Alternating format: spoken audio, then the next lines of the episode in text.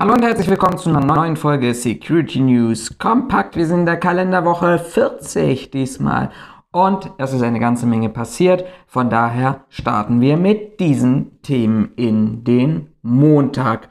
Und zwar wollen wir heute darüber sprechen, über kritische Infrastrukturen und Wasserbetreiber bzw. Wasserversorger in Deutschland. Zweites Thema wird Hamburg und natürlich mal wieder Polizeigewalt sein. Diesmal aber darüber, ähm, was es Positives zu berichten gibt und welche Tendenzen wir hier gerade erleben. Und abschließend wollen wir mal ganz kurz einen Blick zurückwerfen auf die große Razzia, die wir vergangenen Donnerstag hatten in Frankfurt und diversen anderen Großstädten des Zolls zum Thema Schwarzarbeit. Starten wir aber hinein mit einer Forderung, die von der Partei Die Grünen kommt. Und die haben sich nämlich mal angeschaut und haben gesagt, wie ist denn unsere Wasserversorgung in Deutschland sichergestellt bzw. letztendlich auch geschützt und haben aus diesem Ergebnis heraus eine Anfrage an das Bundesinnenministerium gestellt, ähm, die dann diese Woche veröffentlicht wurde und im Kern einen besseren Schutz von Wasserversorgern in Deutschland erwartet bzw. diese gefordert wird. Wie ist das so? Wir haben ja kritische Infrastrukturen in Deutschland, die in einem, nennen wir es mal Krisenfall, in einem Notfallszenario ausreichend geschützt und vorhanden sein müssen, um praktisch die, ähm, das, das Leben der Bevölkerung aufrechtzuerhalten. Und da gibt es bestimmte Branchenbereiche und bestimmte ähm, Themen wie Verkehre beispielsweise, aber auch Wasserversorgung, die unter kritische Infrastruktur gehören. Aber und das kam aus dieser Antwort des Bundesinnenministeriums auf die Anfrage raus. Es gibt natürlich bestimmte Schwellenwerte, die erst einen Wasserversorger in eine kritische Infrastruktur hinein implementieren, sodass diesem Wasserversorger tatsächlich per Gesetz auferlegt wird, bestimmte Schutzmaßnahmen zu initiieren. Und in der Antwort kam raus, dass wir deutschlandweit 5748 Wasserversorger haben. Das sind halt kommunale Wasserversorger. Wir kennen die großen Wasserversorger beispielsweise aus Berlin, das sind die Berliner Wasserbetriebe, aber eben auch regional ganz stark kleinere Unternehmen. Und interessanterweise auf Basis dieses Schwellenwerts, und der Schwellenwert ist tatsächlich festgelegt mit 22 Millionen Kubikmeter ähm, verteilter Wassermenge pro Jahr fallen tatsächlich nur 27 Wasserversorger unter die sogenannte kritische Infrastruktur. Das ist ein Prozentanteil von unter einem Prozent, nämlich genau genommen 0,82 Prozent.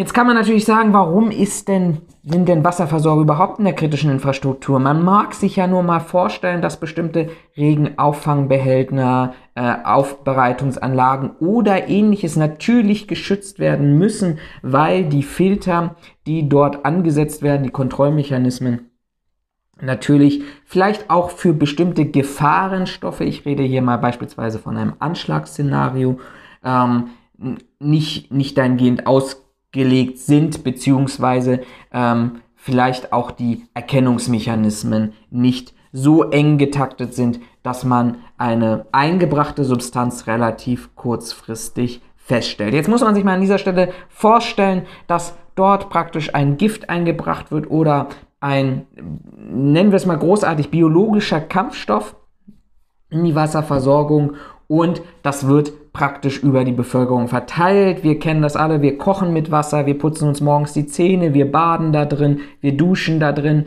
Manche trinken das auch dort, wo in bestimmten Städten die Wasserqualität besonders gut ist und nehmen dann praktisch gefährliche Stoffe über diesen Weg in den Körper mit auf. Ja, das kann natürlich passieren, es kann aber auch natürlich bundesweit ähm, tatsächlich passieren. Und wir reden ja immer darüber, dass wir eine Gefährdungslage haben, die auf einem hohen Niveau sich befindet. Und somit muss natürlich auch, und das ist unabhängig davon, was ähm, groß oder kleine Unternehmen sind, bestimmte Bereiche müssen einfach geschützt werden. Und da gibt es beispielsweise, worunter auch eben genau dieser oder worauf genau diese Anfrage auch auszieht. Es gibt natürlich vom Bundesamt für Sicherheit in der Informationstechnik natürlich auch bestimmte IT-Vorgaben, die kritis Unternehmen ähm, ja, ähm, erfüllen müssen im Schutz ihrer äh, Cyber-Infrastruktur, sodass man eben natürlich nicht in Deutschland beispielsweise einfach mal hergehen kann und die Wasserversorgung abschaltet, weil das führt ja genauso zu Problemen, die letztendlich ein anderes Szenario darstellen, aber letztendlich das gleiche Szenario darstellen, nämlich dass Unternehmen und die Bevölkerung gefährdet werden von einem Anschlagsszenario.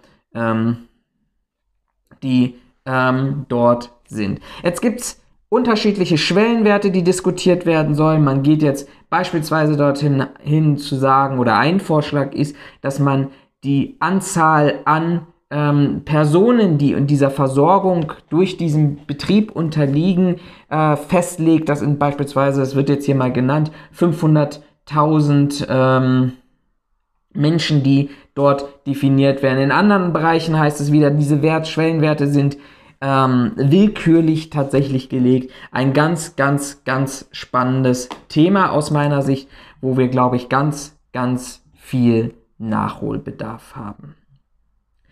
Ja, zweites Thema, ich habe schon angedeutet, wir wollen einmal den Blick nach Hamburg werfen, in die norddeutsche Hansestadt, denn dort hat diese Woche ein Polizeisymposium stattgefunden, die sich im Kern mit zwei wesentlichen Themen beschäftigen. Das ist auf einer einen Seite ähm, die Thematik Rassismus innerhalb der Polizei und auf der anderen Seite, wie kann sich vor allem auch die Hamburger Polizei in diesem Beispiel hier ähm, besser aufstellen, dass die äh, Bewerber entsprechend anderer Kriterien ausgewählt werden. Kommen wir erstmal zu diesem Thema Rassismus. Auch hier immer noch der aktuelle Stand. Letzte Woche ähm, haben wir ja über äh, rechtsextreme Chatgruppen bei der Berliner Polizei gehört. Auch dort ähm, wer die Bundespressekonferenz ähm, verfolgt hat, ich glaube vom Donnerstag war das, ähm, hat der Sprecher des Bundesinnenministeriums weiterhin betont, dass das natürlich ein Einzelfall sind, weil ähm, nicht, weil ähm, man ähm, jetzt eine andere Definition geben müsste, weil Einzelfall ist ja letztendlich per se erstmal umgangssprachlich so weit oder in der deutschen Sprache so weit verankert, dass er einmalig ist und nur einmal auftritt. Das heißt, die Kritiker und auch ich könnten auf äh, können dahingehend argumentieren und sagen, na ja, ähm, was ist denn, was sind denn die Rahmenparameter, in denen Einzelfälle geprüft oder in welchem Kontext die gesetzt werden müssen? Dann könnte man ganz klar sagen, Rechtsextremismus, Chatgruppen und Polizei. Dann wären wir hier tatsächlich weiterhin nicht beim Einzelfall. Das Bundesinnenministerium argumentiert etwas salopp und sagt, na ja, diese Parameter können wir nur regional ansetzen. Das heißt, wenn eine Gruppe eine Chatgruppe in Berlin auffliegt, dann ist das halt ein Einzelfall. Nicht für die Gesellschaft, so wie wir es eben letztendlich sagen, sondern für die Berliner Polizei und das Innenministerium zieht sich jetzt langsam auf die Basis zurück und sagt, indirekt eigentlich auf diese Basis zurück, weil es sagt, na ja, das sind ja Länderpolizeien, dafür ist das Bundesinnenministerium sowieso nicht verantwortlich. So, das öffnet natürlich Tür und Tor für diejenigen Bundesländer, die natürlich ein Interesse daran haben, diese Themen aufzuarbeiten.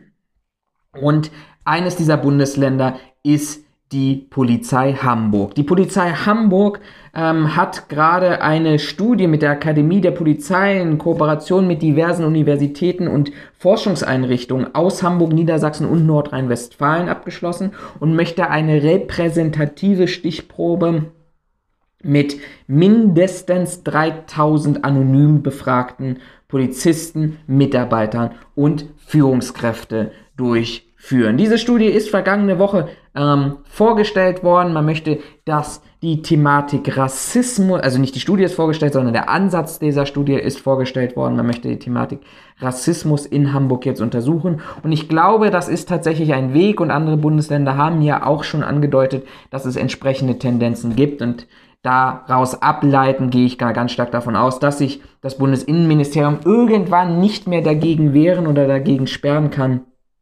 das auch mit den Sicherheitsbehörden des Bundes durchzuführen und umzusetzen.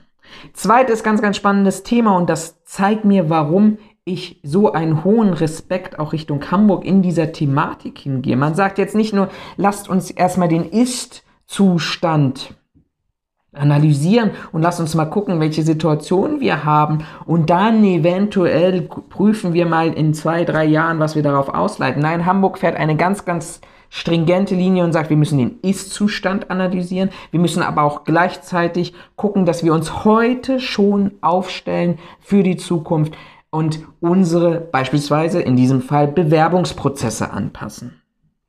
Ähm, bislang ist es ja so gewesen, dass die Polizeien, und ich glaube, das spricht auch bundesweit, das kann man bundesweit auch sagen, einen bestimmten Kriterienkatalog hatte, was formale Ansprüche ähm, angeht, die ein Bewerber mitbringen muss. Da sind wir vor allem im sportlichen Bereich, körperliche Fitness, die Benotung der Anwärter, Schulabschlüsse etc. Worauf man nicht geguckt hat, ist ähm, Aspekte wie die Einstellung zur freiheitlich-demokratischen Grundordnung. Auch dort hat ja beispielsweise Mecklenburg-Vorpommern vor ein paar Wochen den Vorstoß gemacht und hat gesagt, ja, wir prüfen jetzt zukünftig oder führen zukünftig die Sicherheitsüberprüfung auch bei Polizeianwärtern durch. Wir prüfen, wie weit sie der freiheitlich-demokratischen Grundordnung gegenüberstehen. Brandenburg hat es ja in einem nennen wir es mal Extremismus oder Anti-Extremismus-Gesetz für Behörden ähm, des, des Landes grundsätzlich jetzt eingeführt, beziehungsweise möchte das zukünftig einführen. Aber Hamburg sagt, naja, auch Persönlichkeitsmerkmale des Bewerbers müssen zukünftig eine größere Rolle spielen. Und das Ziel ist es eben, ähm, nicht nur, dass die zukünftige Leistungsfähigkeit und die Arbeitszufriedenheit von Bewerbern vorhergesagt wird, das finde ich übrigens auch ein ganz, ganz spannendes Thema, sondern ähm, ob die angehenden Polizisten auch anfällig sind, sich zu radikalisieren. Das ist ja immer so ein bisschen das, was wir haben, diese Thematiken Milieuarbeit, was ja da ganz oft vorgebracht wird. Ähm, Milieuarbeit, die ähm, dazu führt, dass man ganz stark irgendwie ähm, sich mit einer Thematik auseinandersetzen muss, vielleicht auch mit einer politischen Randgruppe, ähm, die zu einer gewissen Radikalisierung möglicherweise führt, aber gleichzeitig eben auch zu gucken, ob bereits verfassungsfeindliche Tendenzen beim Bewerber vorliegen. Das muss man diskutieren und ich finde das gut, dass wir jetzt diesen Ansatz hier fahren, weil es natürlich relativ, relativ schwierig ist, ähm, wie, wie man an diese Daten kommt, weil diese ganze Thematik Persönlichkeitstests, psychologische Studien, Erkenntnisse, das ist natürlich auch eine gewisse Herausforderung, weil es ja eben auch letztendlich möglicherweise einen Grundrechtseingriff darstellen kann. Man erstellt Profile von sozial abweichendem Verhalten.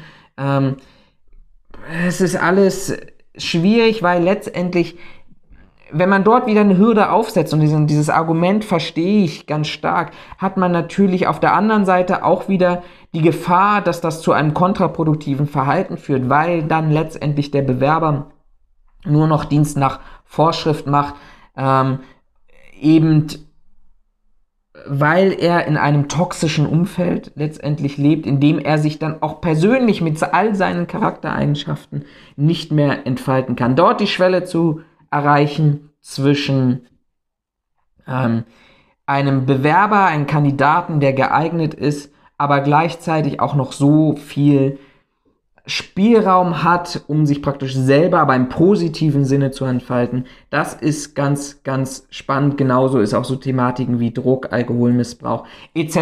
eine Thematik, die man als Gefahr dort sieht. Gesinnungsprüfung ist immer so dieses Stichwort.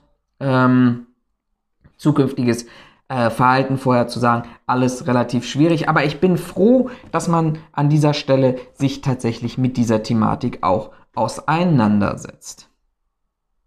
Letztes Thema für heute, ganz, ganz große Aufregung, auch letzte Woche Donnerstag gewesen, nämlich die Thematik, dass der Zoll eine Großrazzia durchgeführt hat mit roundabout 900, 890 Einsatzbeamten, darunter 75 Steuerfahnder und diverse Mitglieder von Spezialeinheiten von Zoll und Polizei haben nämlich am 30. September in mehreren Städten in Süddeutschland, dazu zählt vor allem Frankfurt am Main und Lörrach nahe der Schweizer Grenze, aber eben auch ähm, außerhalb des Rhein-Main-Gebietes und Baden-Württemberg. München ist durchsucht worden oder Räumlichkeiten in München, in Hamburg und Berlin. Am Ende waren es roundabout 100 Objekte, die dort ähm, begangen sind, mit dem Ziel, ähm, die Ermittlungen im Rahmen des Schwarzarbeit Schwarzarbeitsbekämpfungsgesetzes voranzutreiben. Im Zuge dieser Durchsuchung sind ähm, Haftbefehle gegen sechs Männer im Alter von 30 bis 46 Jahren ähm, vollstreckt worden, 14 Vermögens Vermögensarreste durchgeführt und ähm, das Vermögen von Beschuldigten und Gesellschaften in Höhe von insgesamt 6,4 Millionen Euro vollstreckt worden. Alles in allem richtet sich diese Ermittlung gerade gegen einen Personenkreis in, äh, von einer Höhe von etwas mehr als 60, äh, 50, Verzeihung, 50 Personen.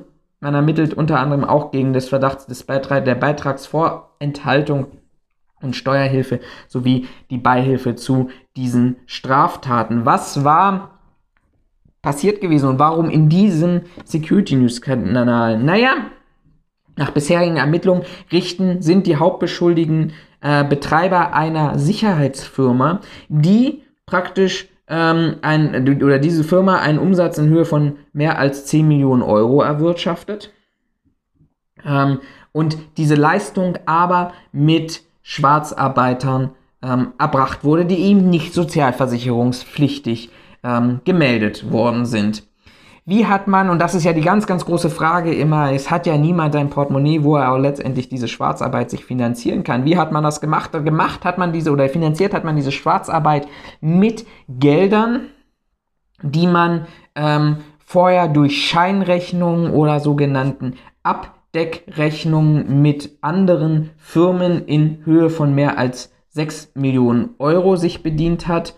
Ähm, das Heißt also im Endeffekt, man hat Scheinrechnungen ausgestellt, um praktisch äh, Umsätze zu generieren, sich da gegebenenfalls vielleicht auch Steuerrückzahlungen ähm, zurückzuhalten und damit hat man praktisch die Schwarzarbeit der Mitarbeiter bedient.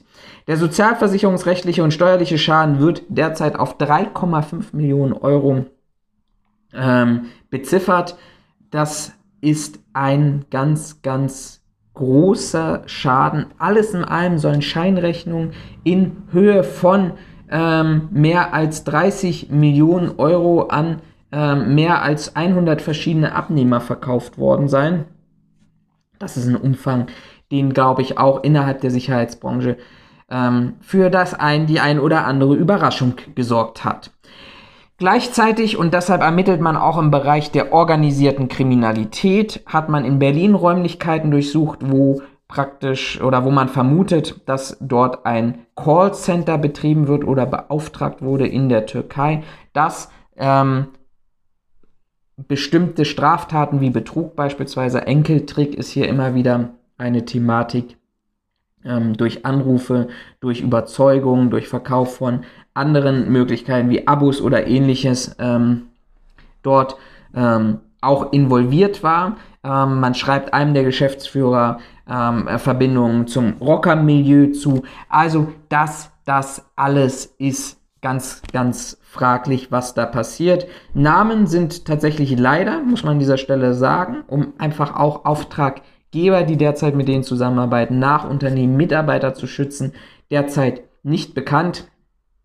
Wir bleiben aber an dieser Thematik dran und gucken mal, ob wir nicht irgendwann dort was erfahren und mehr Details benennen können.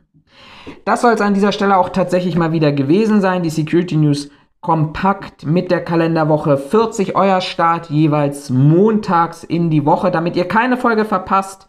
Ähm, drückt den Abo-Button, egal wo ihr es hört, sei es auf YouTube, sei es auf Spotify ähm, Apple Podcasts, Google Podcasts oder dort, wo ihr immer wieder informiert wird, dass dieser Podcast wieder aktuell draußen ist, auf Facebook, Twitter vor allem, Instagram oder ab dieser Woche auch auf LinkedIn über meinem Profil. Bleibt gesund, Gebt uns, sendet uns euer Feedback zu. Wir sind gerade dabei, die nächste reguläre Podcast-Folge wieder vorzubereiten. Gibt es Themen, über die ihr sprechen wollt? Dann in die Kommentare oder per Mail an uns. Daumen hoch hier lassen und startet gesund und vor allem stressfrei in die neue Woche. Bis dahin und bis zum nächsten Mal. Euer Florian.